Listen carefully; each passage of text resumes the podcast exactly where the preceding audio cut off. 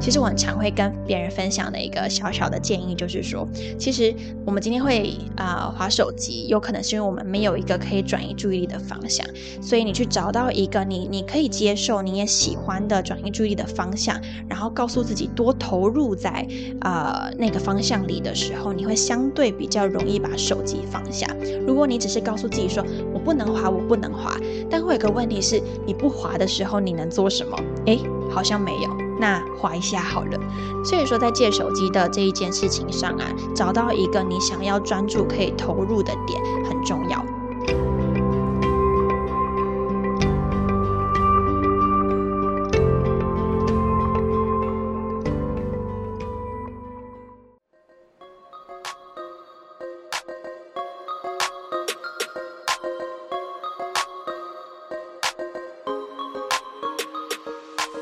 嗨，我是席娜 Athena，欢迎来到理想自己研究室。在理想自己研究室，我会和你聊聊如何探索自己的潜能，并从设计人生以及生活优化的角度，帮助你实践理想生活。准备好过上你的理想生活了吗？和我一起听下去吧。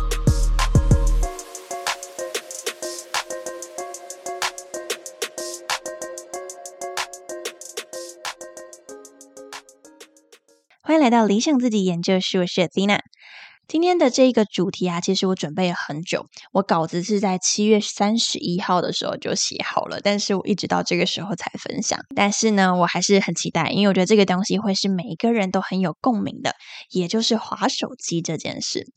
其实啊，我这阵子接了非常多的咨询，然后我也遇过很多很多的人，那就会发现说，其实很多人在自我成长或是自我追求上，很常面临到一个问题是，无论你是学生也好，或是你是上班族也好。我们今天想要专注在我们眼前的学习或者是工作上面的时候，我们非常希望能够有效率，或者是很快速的就去把它完成，甚至是有品质的把它完成。那无论是学习、工作，甚至有些人是你日常中你希望去做的自我精进，像是运动、阅读、读英文、读语言，像这种我们个人生活方面的一个啊自我成长上啊，很多人也是有一些就是希望去突破自己、挑战自己的一个成果。但但是，但是呢，在做这些事情的过程中啊，心里保持着一个期待，但也常常面临一个很大的阻碍，也是普遍的人会遇到的阻碍，也就是手机很容易让我们分心。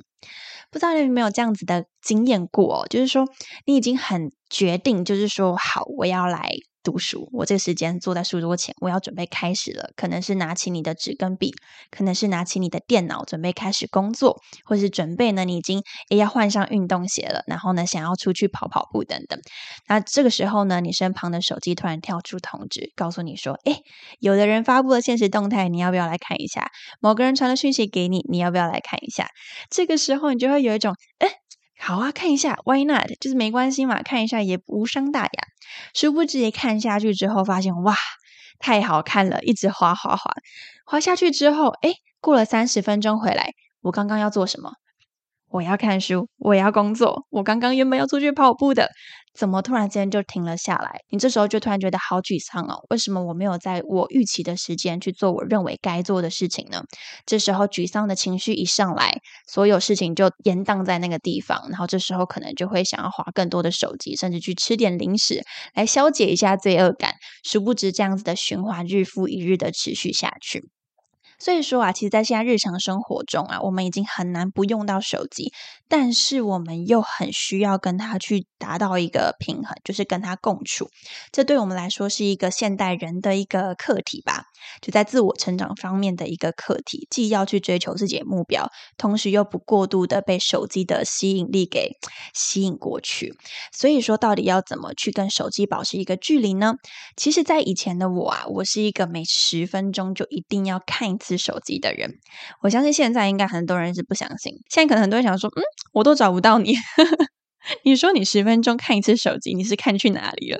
对对对，所以说呃，但老实说，我以前真的是每十分钟看一次手机的人，但是到现在呢，我可以就是两个小时完全不看手机，然后就是专注在我该做的事情上面，而且心里不会觉得焦虑不安，或是一定觉得要去看手机上的现实动态或是回讯息。从这一个十分钟一定要看一次手机，到可以不看手机两个小时是没有罪恶感的，这中间的过渡期到底经历了些什么？又发生了什么事情？我怎么去啊？慢慢一步一步的去延长我不使用手机的时间。这就是我今天想要跟大家分享的。希望说，在今天分享我这整个脉络的过程里，也可以跟你的生命经验有一些连结，来去看说，对于你而言，怎么做能够帮助你现在去跟手机达到一个比较平衡的关系？那我先来补充一下我跟手机的渊源哦，就是呢，在我高中的时候，我是专注在读书上面，所以基本上我可以不怎么使用手机，不怎么使用平板跟电脑，对，甚至我是直接把啊手机、平板就直接锁在，也没有锁啊，就直接放到我妈的那个衣柜里。就是我平常碰不到，然后就等到我考完试的隔天吧，我才去衣柜把它拿出来，就是我才觉得好了，时间到了，可以玩了这样。但在那之前，考试之前，其实我就是专注在学习上，甚至是一天十二个小时完全都在读书，就是我也 OK 的那一种状态。所以原本是非常能够专注的一个人哦。但直到上了大学之后啊，起初也还是蛮蛮专注的，然后到后期呢，到大一下的时候，因为身旁的人都有。Instagram，然后就会发现说，哎，那我也好想要载一下 Instagram 来看一下这个东西要怎么玩，同时也是跟朋友的一个连接嘛，因为人家都有，自己没有，觉得好奇怪哦。所以那时候我就想说，我来自己建一个 IG。好，然后所以在大一下的时候呢，我就开始有了 IG，然后也开始学怎么发现动啊，发天文啊，然后跟朋友互动。接着慢慢的进阶了，来到大二的时候啊，就是我手机使用越来越频繁，因为到大二的时候我跑了很多的活动。加上我的科系，以前我是读教育系，那我们系呢的绰号叫做报告系，就是基本上每一堂课都要小组报告，所以在很多社团加上很多报告的一个情况下，我的日常生活就是我的 LINE 一打开啊，就是一堆群组在跳通知，就是小组报告的群组也好，或者是说啊社团干部的群组也好，我一个学期就是跑了三份干部，所以。里面的群组真的是多到不行啊！之前呢，我一手机打开，常常都是一两百则讯息，一直不停的跳出来，所以当时我的状态就是基本上一定十分钟就要开一次手机，赶快回讯息，不然一堆下来，一天一千则还得了。所以我就是不停的要疯狂回讯息。那也是因为这样子，就是我很容易怕说我漏掉一些重要的资讯，所以慢慢养成了我想要快速的啊回讯息跟无时无刻看手机的这个习惯。所以基本上在当时啊，如果你是我的 partner，或是你是我的工作伙伴之类的，要么秒读，要么三十分钟内一定可以收到我的讯息，就跟我现在风格完全不一样。我现在就是还是要放一阵子，就是可能真的等到我我是我的状态是好的，我才会看手机。但以前我就是不管我的状态好不好，我就是秒读秒回，然后三十分钟内一定啪啪啪啪啪啪就赶快啊该回的回一回。所以，从原本一个可以很专注的人，到后面因为工作的需求，或是因为小组报告、因为社团干部的需求啊，让我慢慢养成了我必须赶快看讯息跟回讯息的一个习惯。那也就变成了，其实久而久之，我很难专注一件事情太久，因为我可能假设今天想要专注在假设打报告好了。原本打报告花一个小时，我努力要专注的过程中，可能到大概十五分钟，我心里就会开始飘，我脑袋就会开始糊，然后就会觉得啊，我想要看一下讯息，我想要回一下讯息，有没有人要就是传讯息给我，我必须要回，会有这样子的焦虑在。所以在大二那一年呢，就是我常常要碰手机的这个习惯，让我变得非常容易分心，很难专注在一件事情超过十五分钟。所以当时啊，上课啊，常常是一个小。小时左右的时间嘛，我的注意力啊很难维持十五分钟，可能老师讲一讲，我就要碰一下手机来让我维持注意力。但其实这样是非常的伤脑的，就是说啊，在学习品质方面也是非常伤的，因为我根本没办法很专注投入在学习上面。那这个我觉得也是普遍大家在使用手机上的焦虑，就是我明明想专注，但我又控制不了我自己想要去碰它。那我真的要在专注眼前的东西的时候，我。可能可以盯着老师，但是我没办法很很专注或是很高效率的吸收老师所讲的所有东西，所以学习的效率跟品质都是一起下降的。所以直到什么时候我才真的意识到我该解决了这个问题？那时候我大三的时候，就是因缘际会呢，要去写论文。那那时候为了写论文呢，我必须要很专注在读文章上面，然后呢，把所有的东西就组织起来，变得一个很有架构的一篇文章。一篇论文这样子，但那时候啊，我就是记得我坐在电脑前，然后我人在师大的图书馆二楼，然后 我就是坐在一个高脚椅上面，就是我们二楼那边就是有一个高脚椅区，对，然后我就坐在高脚椅上面，然后看着我的电脑，然后开始放空，就是我已经很努力想要开始说好，我今天要来写论文了，坐在书桌前，我来到图书馆，我该专注了，打开电脑，打开我的 Word 档，看着第一页，看着标题。放空，就开始啊！我现在在哪里？我现在在干嘛？我好累，我没办法专注在我眼前的东西。然后那时候就有种啊，我这样子论文到底要写到何年何月啊？然后重点是我我写出来的东西就常常可能打两行字就停住，打两行字就停住，就可能比如说啊打五分钟，然后接下来放空十分钟，然后再打五分钟，再放空十分钟。人家的番茄钟是做工作二十五分钟，然后之后休息五分钟。我反过来就是诶工作五分钟，休息二十五分钟。就是整个颠倒番茄钟，你知道吗？所以那时候我就啊，好惨哦！我就觉得不行，我不能再这样下去了。所以我一直在找办法，说我要怎么让我的专注力可以从原本的可能五到十分钟呢，延长到至少二十五分钟、三十分钟。于是那时候我才第一次接触到番茄钟的概念，然后运用了一款 App 叫做 Flora（F L O R A）。那我之前在我的 IG 上也推荐过这一款 APP，就是真的是很好用。那对于一开始想要去养成注意力的人，这一款 APP 我真的的。非常推荐，因为它的机制是这样子。先说这没有业配，只是单纯我自己个人使用经验，我非常的推荐这样子。那这款 A P P 的功能就是说，它的原理就是按照番茄钟的一个架构去执行的。就比方说，你可以种下一个种子，然后呢，种种子之后呢，它的手机就会开始显示倒数二十五分钟。这时候你就把手机放在旁边，然后你就可以开始工作。如果在这二十五分钟内，你就是打开了你的手机，比如说回别人的讯息，或是跳开 A P P 的那一页的话，那那一个植物就会被杀死。那如果你想要它好好的长大，变成一朵花，变成一个植物，变成一个水果，这个时候呢，你就是要好好的专注在你你该做的事情上，直到那二十五分钟时间一到，那这个时候花就会长好了，果实就会长好了。所以我就是按照这个 A P P 的一个架构来去练习，说我一次要专注二十五分钟才可以休息，慢慢的一步一步练。对，所以当时就是用这个方法，让我至少至少可以撑到二十五分钟。虽然中间的品质就是参差啦，没有到马上就是二十五分钟都很专注，但是至少可以让我先练习。没有到二十五分的时候，我不能休息。对，所以这是最一开始我去啊，真的面对我容易分心的这个问题，然后想要去练自己的专注度所尝试的一个方法。然后后面呢，我就把它的它有好几关嘛，就是一开始就是可能比如说在台湾种某三个水。果，然后再到日本种某三个水果，种完了可以到美国种另外三个植物等等。那那时候我记得我把所有的国家都破完了。就是因为我觉得太好玩，我就觉得啊，我要种好多植物啊，然后啊，我又种了水果，我真棒这样，就是自己很自得其乐的一个的一个 A P P。对，所以有兴趣人可以去看，或者是找一些类似番茄钟的 A P P 来帮助自己，可以去训练专注度。从工作十五分钟，休息五分钟，慢慢的，未来你说不定也可以进阶成啊，工作五十分钟，休息十分钟，慢慢的把你的专注度的一个耐受力呢，能够去延长。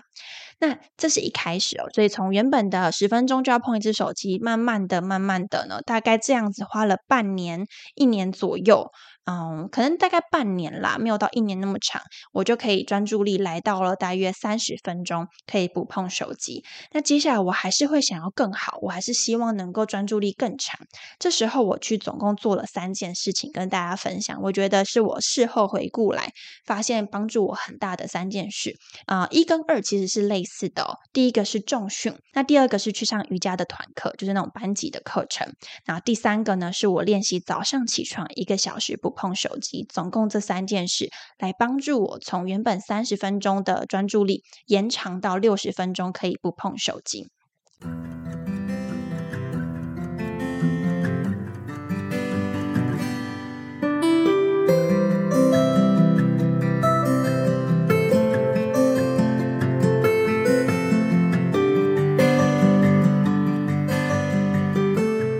为什么这三个东西能够帮助我呢？因为我发现，在重训的时候啊，因为我需要拿哑铃嘛，所以变成是说啊，在做重训的时候，我必须要很专注在每一个动作上。如果我没有很专注在动作上的话，我就可能会受伤。所以说，等于分心是会伤害到我自己的。所以通常我进到重训室啊，大概我就会把手机丢在包里，然后我就会告诉自己说，在我今天出这道门之前，我是不能碰手机的。接着呢，在做每个动作的过程中，我就是专注在眼前，就是专注在我的每一个动作、每一个施力，然后每一个呼吸的调节。那它让我有一个就是啊，能够去学着转移注意力在重训这件事情上。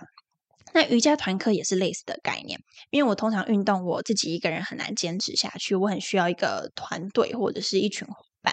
那那时候我就去上了一个瑜伽的课程，然后就是全班二三十个人一起上课。那瑜伽也是一个要练习专注在自己身体的一个运动，就是其实我觉得运动大同小异啦。那只是重训跟瑜伽对我来说是比较能够去尝试，而且也实际有效的两个运动。那在瑜伽的时候，也是我们要去啊感受自己的感受，然后呢要去专注在自己的呼吸，然后呢专注在每一个动作。所以说，在无论重训或瑜伽，我觉得两个的共通点都是，它让我有一个可以专注的一个方向，能够转移注意力的一个方向。所以，当我们今天呢想要去借手机的时候啊，其实我很常会跟别人分享的一个小小的建议，就是说，其实我们今天会啊划手机，有可能是因为我们没有一个可以转移注意力的方向。所以，你去找到一个你你可以接受、你也喜欢的转移注意力的方向，然后告诉自己多投入。在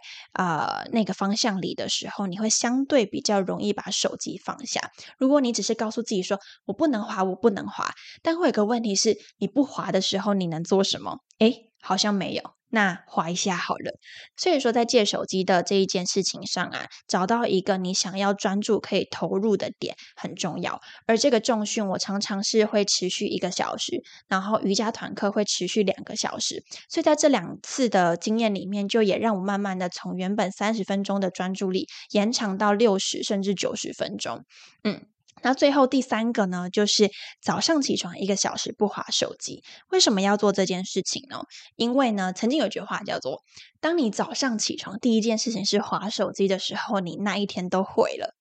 我觉得这句话说的太好了，忘记在哪里看到。那为什么这么讲？有那么严重吗？这样一天就毁了吗？大家可以去感受看看哦。当我们今天一起床的时候，我们不划手机啊，你会发现你的脑袋是蛮清晰的，蛮干净的。可能不一定你精神就是已经到很好的状态，但至少里面是不会浑浊的。但是呢，如果你今天一起床就是划手机，尤其是开 IG 的时候，因为 IG 是一个充满声色效果的一个平台，所以说你今天一开 IG 的时候，等于你直接的。啊，很主动的，直接让各种很复杂的啊声音啊、视觉啊、文字、情绪啊，直接往你脑袋里面丢。所以在你刚起床的时候，其实你就主动的让你的脑袋变得很浑浊。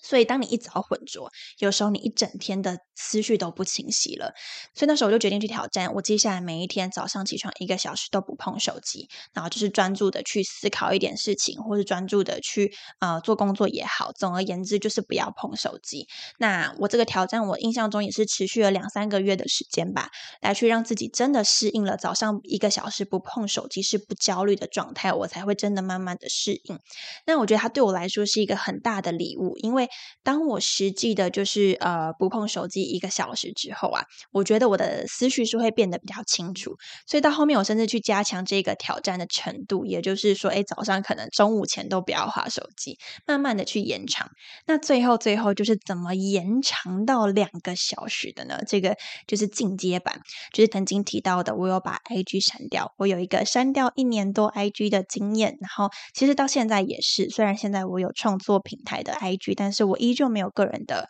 啊私人 IG，对，就很多人会问，但我都说我没有私人 IG，就是不是开玩笑，就是不是故意不给你，我都会说，哎，我不是故意不给你我的 IG，我是真的没有，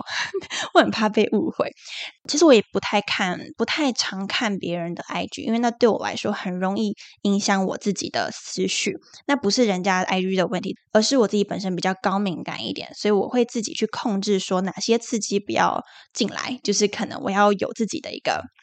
范围，让我自己的思绪可以保持清晰清楚，然后也比较不容易情绪受到波动，然后甚至是专注力也比较不容易被稀释掉、被影响掉。所以后面呢，我就删掉 IG，就减少去看啊现实动态、看贴文等等，去看那一些很及时、很快速的讯息，让我能够专注在一些比较。慢的、比较深度的、比较长的讯息，就像一些书籍，对，所以说啊，到后面上 IG 对我来说也是一个很大的帮助。如果你想要多了解上 IG 这部分，这一集的单集我也会放在今天的资讯栏里面，当做延伸收听的单集可以去查找。那最后最后的话呢，走在路上有时候就是最让人很容易想滑手机了，或是通勤的时候，因为你就没事做，有时候通勤十几二十分钟，等红绿。灯就那几分钟，想说：“哎，这时候要干嘛？划手机好了，就是好像不划手机怪怪的。”所以那时候我就会一样，我就想说来找个替代的方式来做。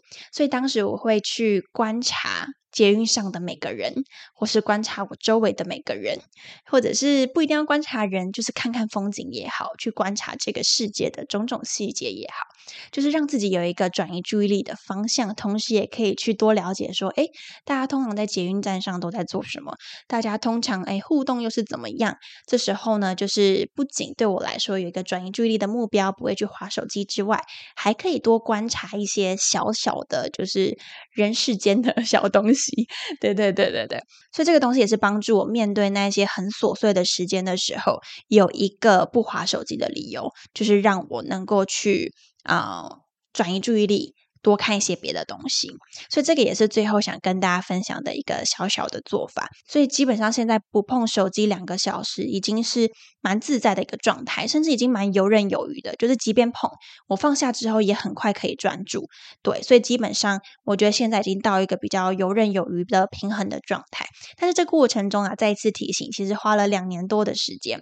所以说，呃，在调试的过程中，它并不是一触可及的，但是它依旧是有办法去做改变。只要你从今天开始，你愿意的话，马上就可以去啊实践这件事情。那其实整合刚刚所有的方法，总结下来，你会发现，其实这些方法有一些共同点。其实总共有三件事想跟你分享。首先，第一个呢，就是你要有一个转移注意力的目标，而且这个目标是让你能够愿意投入的。就像我刚刚说的，重训。瑜伽，或者是说走路观察别人，它都是让我就是说今天不碰手机的情况下，我要专注在什么事情上，这个东西要先出来，那才可以帮助我们有一个转移注意力的一个方向。可以依照你自己个人经验去思考说，诶，哪些东西是可以帮助我转移注意力，而且我愿意去投入跟学习的，把它作为你接下来习惯养成的目标。那它相比就是说，哦，我不要再碰手机这个目标而言，还会比较容易去执行。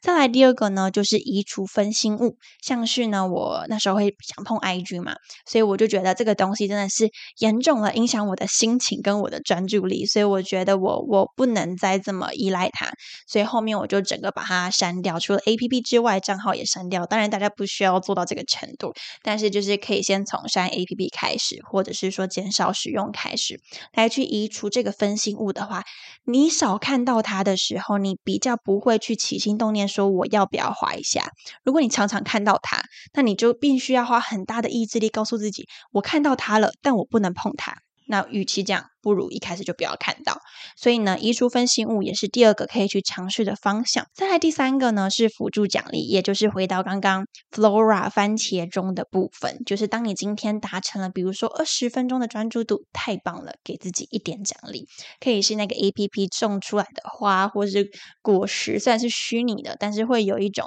哎，我自己的专注力实际达到一个成效的感觉，这是一个做法。但你也可以给自己比较实际的奖励，那。这部分就蛮克制化，就看你想要给自己什么样的一个一个奖励这样子。对，所以这部分这三点是想跟大家分享的，去融合在接下来在借手机方面可以去实做的三个方向。我再小小快速的念过一次：第一，有一个转移注意力的目标；第二，移除分心物。第三，有一个辅助的奖励，让自己有被激励的感觉。所以这三个东西是今天就可以去尝试的方向。那如果说你今天这样子听完，会觉得，哎，好像有一点帮助，也很想要开始试试看。你真的希望能够为你自我成长的目标呢，去尽一份力，真的能够坚持的下去，去养成一个习惯，然后慢慢的可能是戒掉手机，或者是说你不一定想戒掉手机，而是你真的在，嗯。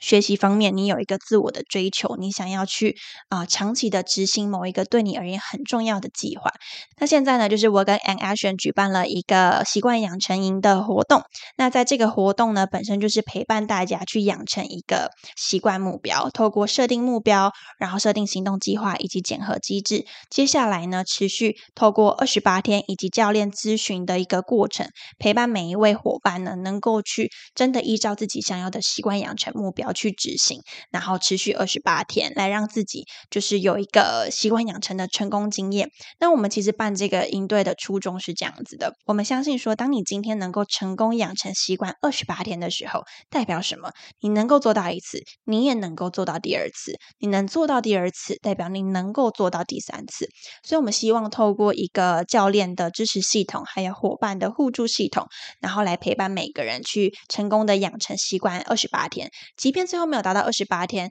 其实在这过程中的一个努力，其实都可以转化为养成习惯的一个养分。那如果说你对于习惯养成营感兴趣的话呢，现在我们也有举办习惯养成营的营前诊断，透过一个小时的免费咨询，来帮助你去看说现在在习惯养成方面有什么样的盲点，或者是说有什么样的方向是接下来可以着力。让你是能够成功的去养成习惯的方法。如果你希望能够有系统、有目标、能坚持的去完成一个二十八天的习惯养成计划的话，但是你不确定说到底我要从哪个地方开始，你不知道我要从什么目标开始，我目前的行动计划有没有什么盲点，那我又要怎么克服我心里的一些啊担心的事情？那么这一个呃习惯养成营的营前诊断呢，就会非常适合你，会是六十分钟的时间，然后会有我呢一对一的陪伴。你来去梳理现在的状况，那完全是免费的。所以如果需要的人呢，可以在十月二号前报名，因为我们报名的名额有限，